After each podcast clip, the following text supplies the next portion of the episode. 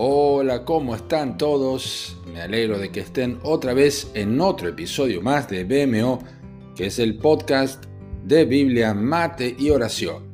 Qué lindo es continuar con la lectura cronológica de las Escrituras. Hoy estamos comenzando un nuevo libro, es el libro de Esdras. Es por eso que hoy leemos los capítulos 1 al 3 de este libro histórico fabuloso del post-exilio del pueblo de Israel.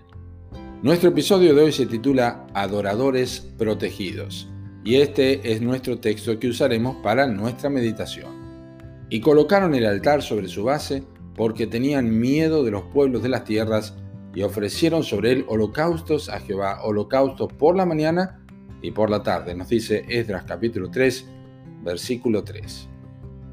¿Qué haces cuando estás en serios apuros? ¿A dónde recurrís en situaciones adversas y que atemorizan tu bienestar?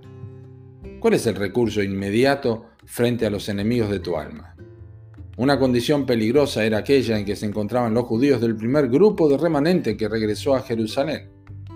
Nadie estaría de acuerdo en ver a Israel otra vez en su tierra y perfilándose como una nación independiente.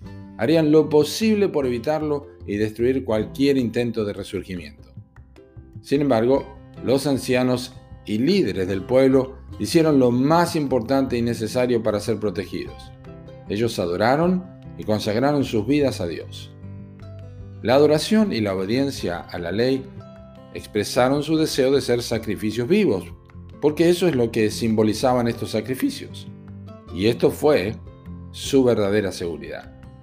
Entonces, ¿qué haces ante eventuales conflictos y tribulaciones?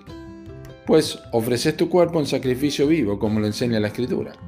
Así que hermanos, os ruego por las misericordias de Dios, que presentéis vuestros cuerpos en sacrificio vivo, santo, agradable a Dios, que es vuestro culto racional, nos dice Romanos 12.2.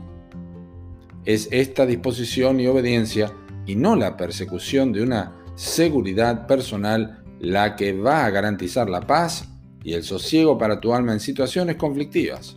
Siempre es lo mejor considerar tu vida como propiedad divina, porque Dios sabe cómo cuidarnos, tal como lo hizo con su pueblo en el regreso del exilio. Jamás los desamparó y salieron victoriosos a pesar de las presiones, las amenazas y los peligros.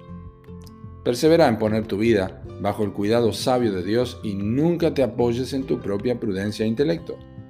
Adora a Dios, consagra tu razonamiento en el altar de un sacrificio vivo y diario todos y cada uno de los enemigos de tu alma saldrán perdedores. Jerusalén no tenía muros aún que la protegieran, pero eso no fue un impedimento para Dios en defenderlos y cuidarlos. Un corazón consagrado es la mejor protección contra las pruebas y tentaciones de la vida. Que Dios te bendiga.